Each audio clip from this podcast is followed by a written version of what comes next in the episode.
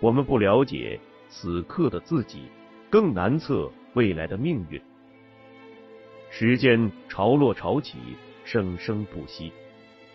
我们命若泡沫，随之远去。衰亡新生，在岁月的浪花中明灭。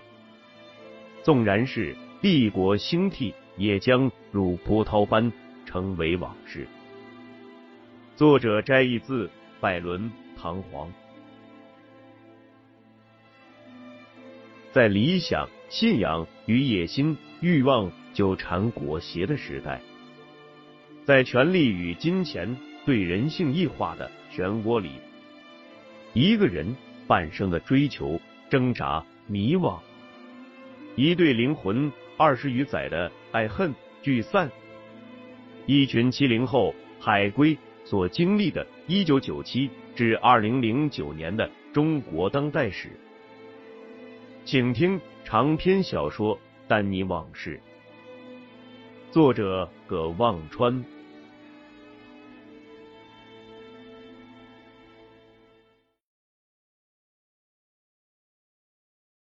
三人上了二楼，直入中餐厅里已经订好的包间。那两个黑西服的中年人不知何时又出现在餐厅里，忙前忙后的布置席面。唐铁军又介绍三者给张千明认识，张千明用手点着唐铁军，一脸深意的笑。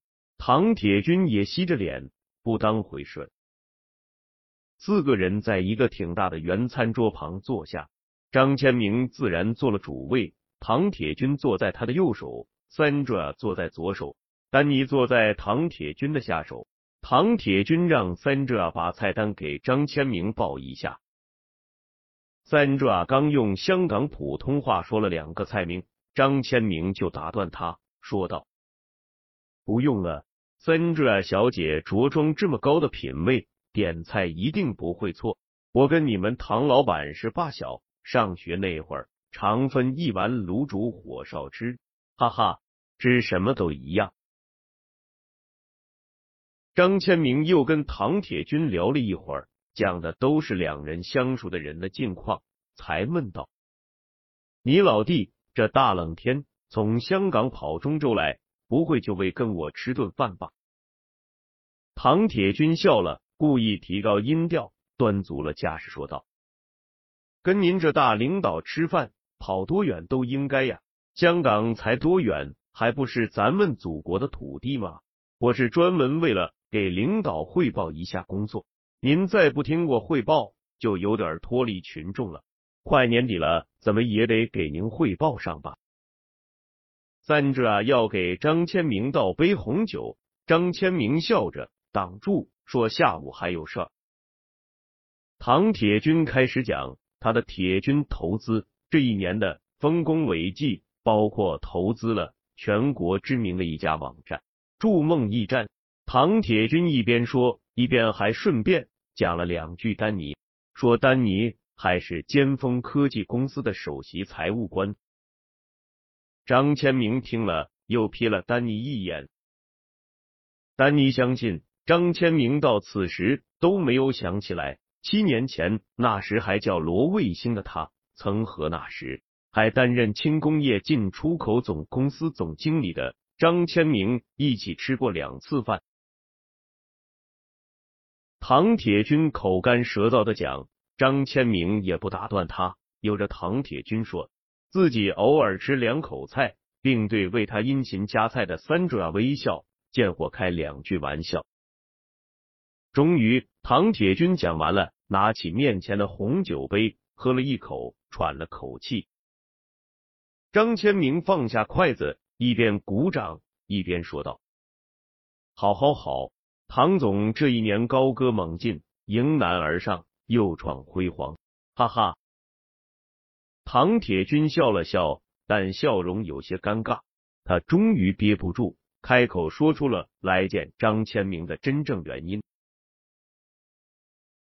合川省最大的省属国营企业合川省重型机械工业集团正在进行重组改制。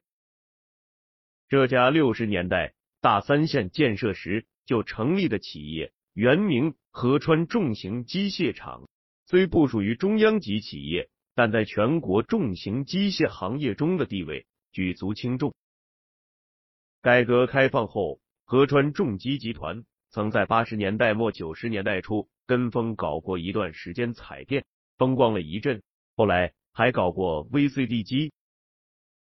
可从九十年代中期开始，就因为缺乏市场观念、财务管理不善、领导贪污受贿、债务负担过重等问题，一直处于亏损状态，曾经好几回传说要破产。前些年还因为发不出工资，几次几十个甚至上百个工人到省委省政府闹事。张千明来合川省上任后。主要负责经济工作，他想搞几件大事，就选择了合川重型机械集团作为突破口。唐铁军此次就是来打听合川重机集团和这个项目的情况。张千明听完笑道：“合川省这么个穷乡僻壤，合川重机集团又是个烂摊子，你这香港大老板能这么关心？”身在温柔富贵乡，还不忘人间疾苦，好一副菩萨心肠，哈哈！唐铁军笑道：“领导可不能小看我们铁军投资呀，我们一直都是有国际资本运作视野和能力的投资公司，从资金，尤其是海外资源上，都帮助过不少中国有实力的公司。这次合川重机集团的重组改制。”我们也能尽我们的一份力呀！张千明挥挥手打断了唐铁军的话，说道：“都是自己人，场面话就不说了吧。合川重机这算是未来一段时间我省经济工作的重中之重，这是省委决定，一定要借助外脑。外来和尚好念经吗，这也是省委班子讨论后的。”一致看法，所以你们铁军投资参与，我没意见，按程序来就行。不过说到国际视野和经验，省里和合川重机的工作组也做了一些工作，有很多方面都想参与呀。比如有家国际知名的金融机构海利华资本，你肯定听说过吧？唐铁军刚想说没听说过。张千明却紧接着说：“对，这家享誉海内外的投资机构已被确定为合川重机重组改制工作的财务顾问了，负责协调和组织工作。你们要是有兴趣，可以跟他们的负责人联系，我跟他们打个招呼，都是为了做好工作嘛，这不算违反政策。”唐铁军一下子很失落，他来之前。想了几天几夜，原本有个宏大的计划，没想到被张千明三言两语就给戳得支离破碎。张千明看出了唐铁军的失望，他说：“合川重机对我们来说是件大事，我看海丽华一家也不一定能做好。众人拾柴火焰高，你们只要拿出你们的实力来。”做成了这事，对你们一定会有很好的回报。当然了，这方面你们是专家，我们这些做政府工作的人就是服务员，把企业、职工哦，还有你们这些投资人的服务做好了，我们的工作就做好了。你说呢，老弟？唐铁军强笑了一下，问道：“领导。”你看海利华资本那边，我们跟谁联系呀？张千明说：“这好办，他们为了合川重机的事儿，还专门安排了一个工作团队，就驻扎在中州。你看人家可挺认真呐。我也不抓这么具体的工作，你等我了解一下情况。”说完，就摸出手机，拨通了电话，问道。小孙，那海丽华在合川重机那边的负责人叫什么？哦，双木林，欢乐的欢。哦，林欢。他这两天在中州吗？哦，你问一下，就说香港著名的投资公司铁军投资公司。嗯，他这两天在的话，让他务必安排时间跟他们交流一下。嗯，集思广益，博采众长，才能做好工作嘛。张千明挂了电话，又吃了一会儿，看看手表，说下午还有耍，起身要走。唐铁军三个人忙把张千明一路送出酒店，送上大堂门外等候的那辆奥迪车。等张千明的车开走了，唐铁军一下子像个泄了气的皮球，站在酒店门口，嘴里好像骂了一句。丹尼问道：“老大，咱深圳、上海、北京那么多项目。”干嘛跑合川这地方来做这家快破产了的公司呀？这合川重机我听说过，中州的人都知道，要不是因为是省里最大的企业，早关门了。唐铁军低声喝道：“你懂什么？哎，没想到半路杀出个程咬金，看来我消息还不是太准。什么时候又来个海利华资本呢？”他转头问三者：“你知道这家来历吗？”三者摇摇头。唐铁军又看丹尼，丹尼脸一下子红了。他嗫嚅的说道：“我倒是听说过，是家英国的投资基金在纽约时碰到过一次。”唐铁军又转头对三者说道：“你去打听打听，一定要把这家公司的背景搞清楚。”跟唐铁军分手后，丹尼打车回了黄村堡。他跟张景刚又去了一趟派出所，仍然没见到张瑞金，进进也没再来闹。不过据晴晴说，进进他们家依然不依不饶，非要丹尼和张景刚拿钱来了事，还说没个二三十万的，休想把张瑞金放出来。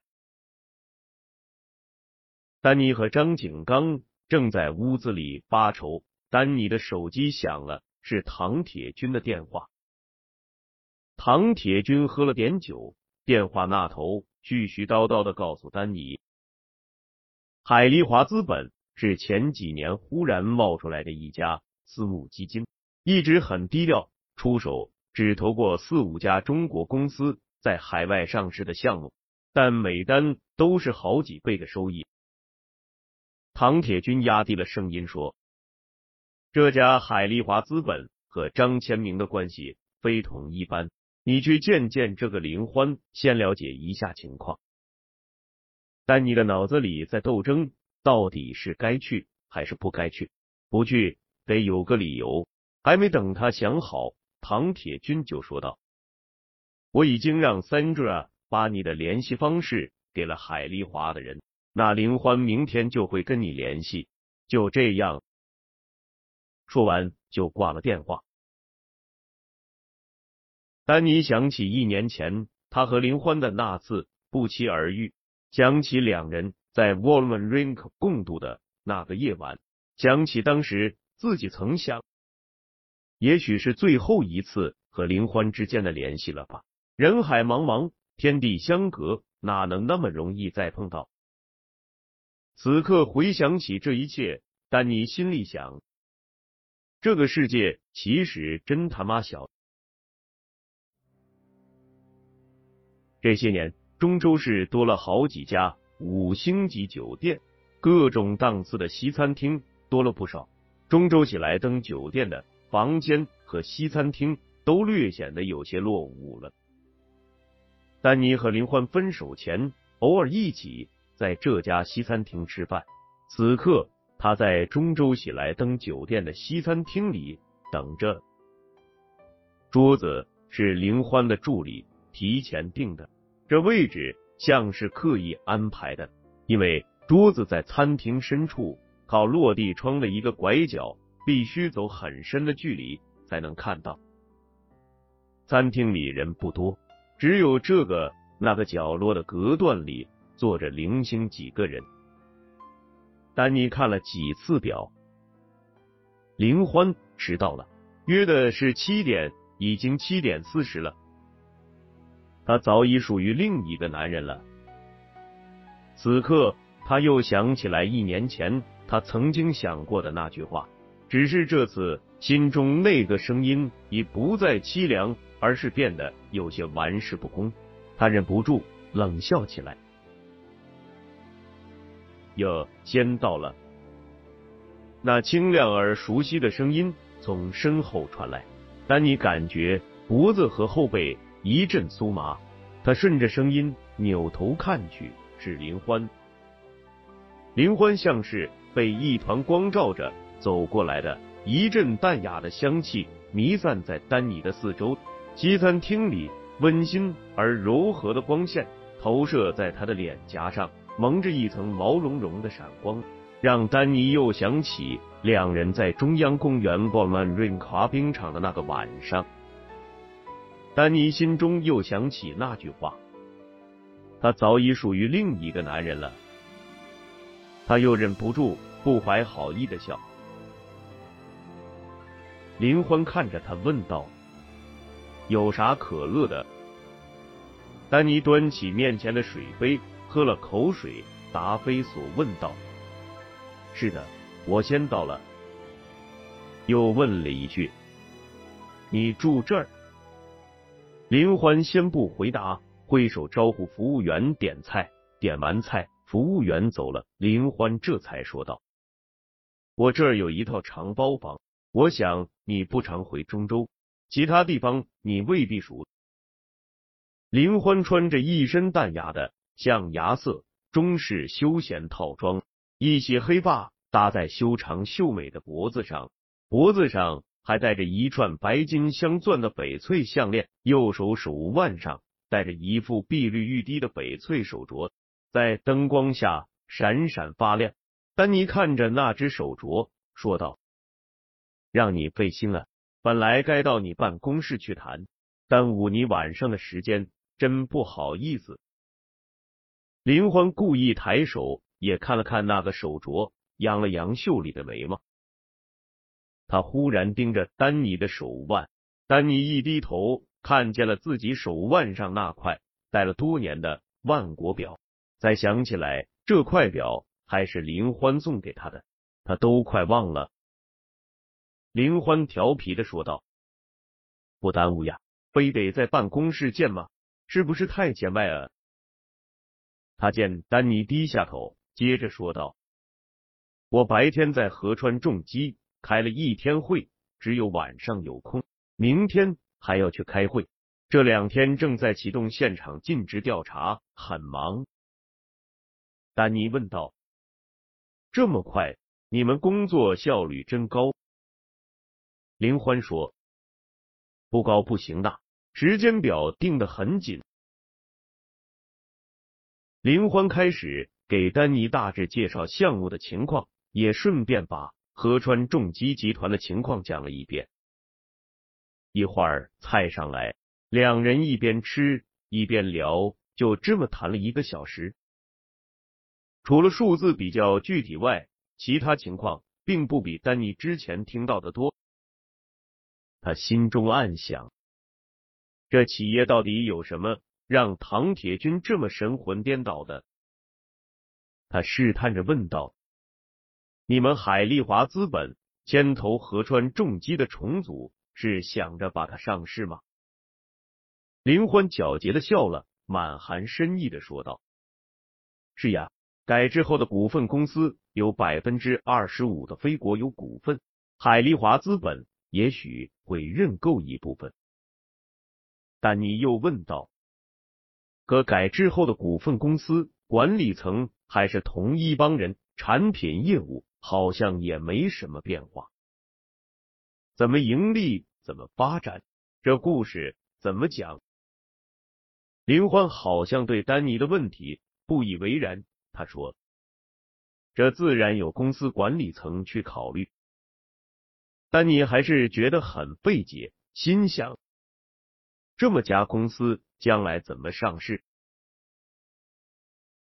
林欢看着陷入沉思的丹尼，问道：“你回国，太太和孩子都回来了吗？”丹尼想起前几天和钱月玲通电话，钱月玲提出要回国，要在上海买房子的事，不禁一阵烦躁袭上心头，说道：“回来干嘛？我在国内刚开始干，头上没片瓦，脚下没块砖，回来跟我喝西北风吗？”说完了，丹尼有点后悔，心里生自己的气，怎么讲了句这么没底气的话？想着想着，心中的恼怒露在脸上。他偷偷瞅一眼林欢，发现林欢在看他，他又低下头。林欢忍住笑，把脸别向一侧。丹尼心中更恼，忽然想起那句：“他早已属于另一个男人了。”他就不怀好意的说：“呵呵，也是，这河川重机就算重组不成，上不了市，你们海丽华也不会白干。反正都是省政府的事，谁让他们那个张副省长请了你们了呢？是吧？”林欢开始没听出来，说道：“那当然，我们。”但他马上意识到丹尼是在挖苦他，他不说话了。丹尼看着他的脸色变得恼怒，眼里晶莹闪动，恨恨的别过脸去，看着餐厅窗外的黑暗。丹尼觉得自己有点过分，搞不清楚为什么冒出那么句话来调侃林欢。他想安慰他，不自觉的伸手去抚摸林欢放在桌子上的手。林欢已恢复了常态，转头冷冷的瞪着丹尼。丹尼把手马上缩了回来，嘴里忙说道：“嗨，我是说这里面肯定有啥挣钱的机会，但你不方便告诉我，对吧？”林欢还是冷冷的看着他。丹尼傻笑道：“我好看吗？”林欢哼了一声，恶声恶气的说道：“少来，不会聊天，别聊。”丹尼说。我是不怎么会聊天，你又不是不知道。林欢冷笑道：“哟，还不会聊呢？不会聊中国话吧？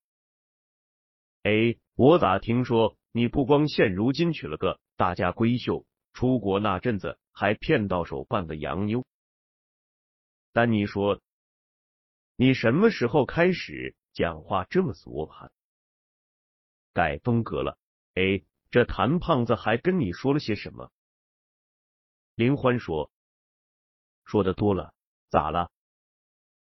丹尼说：“别听他的，那厮喝多了，啥话不说呀。”林欢说：“急啥呀？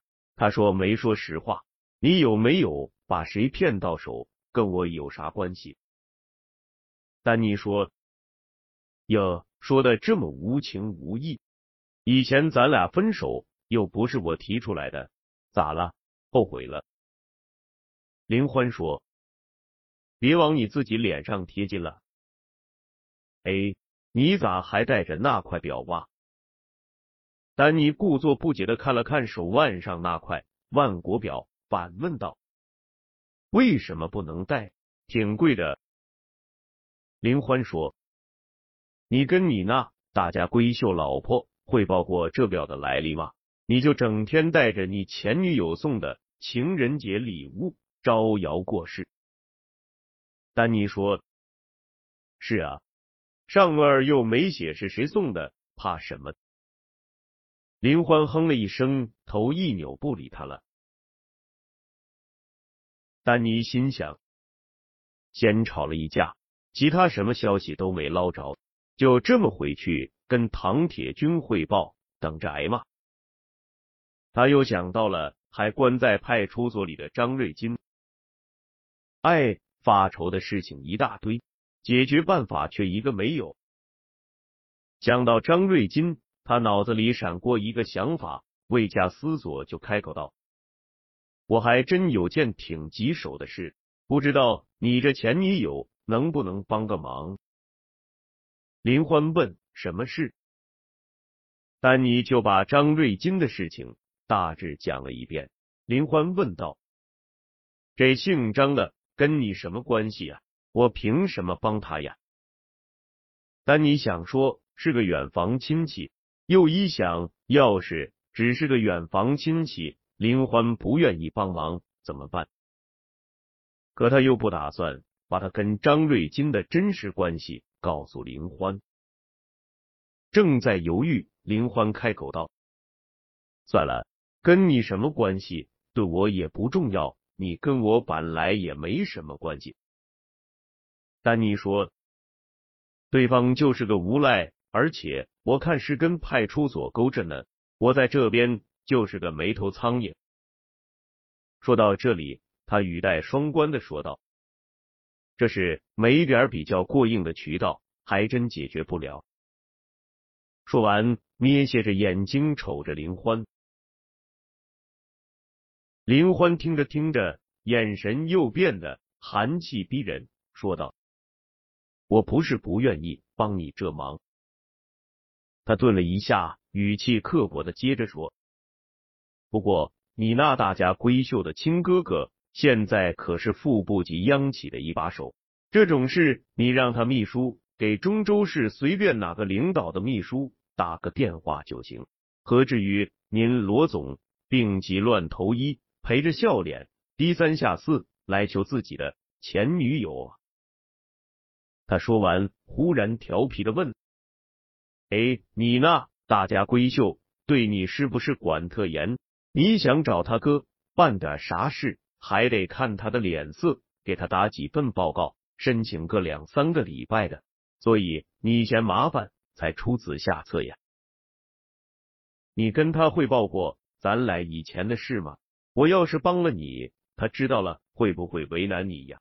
哈哈。”说完，林欢忍不住哈哈笑起来。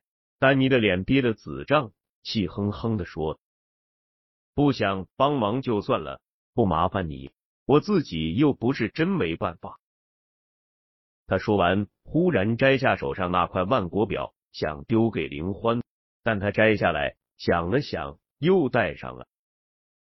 林欢看着他着急恼怒的样子，很得意，努力忍住笑。低下头喝了口水，差点呛着。